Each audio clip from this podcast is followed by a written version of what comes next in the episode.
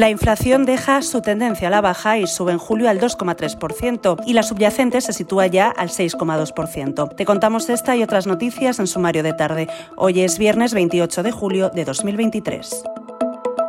El último dato de inflación recogido en julio por el INE deja de manifiesto que el IPC abandona la tendencia a la baja de los dos últimos meses, con una subida de cuatro décimas pasando del 1,9% al 2,3%. Además, la inflación subyacente también experimenta un crecimiento de tres décimas, pasando del 5,9% en junio al 6,2% de este mes.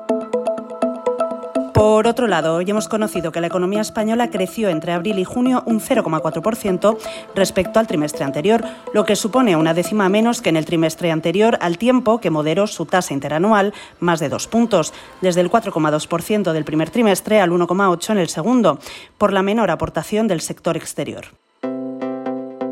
Además, este viernes la Junta Electoral ha admitido que algunos votos de emigrantes pueden perderse por el camino. La Junta cree además que Exteriores debería hacer público el dato de los españoles que han votado en el extranjero. Para terminar, hoy en The Objective te contamos que la seguridad social está quebrada, con 48.000 millones de déficit y 100.000 millones de deuda. Absorbe un tercio de los ingresos tributarios del Estado y es una parte sustancial del déficit total de las administraciones.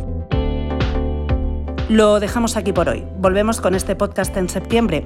Mientras tanto, puedes seguir puntualmente informado en theobjective.com. Feliz verano.